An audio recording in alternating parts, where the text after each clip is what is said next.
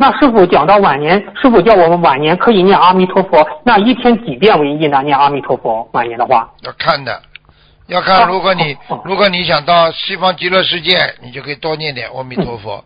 如果你想到这个这个这个这个心心灵净土，心灵净土啊，你就多念点观世音菩萨嘛就好了。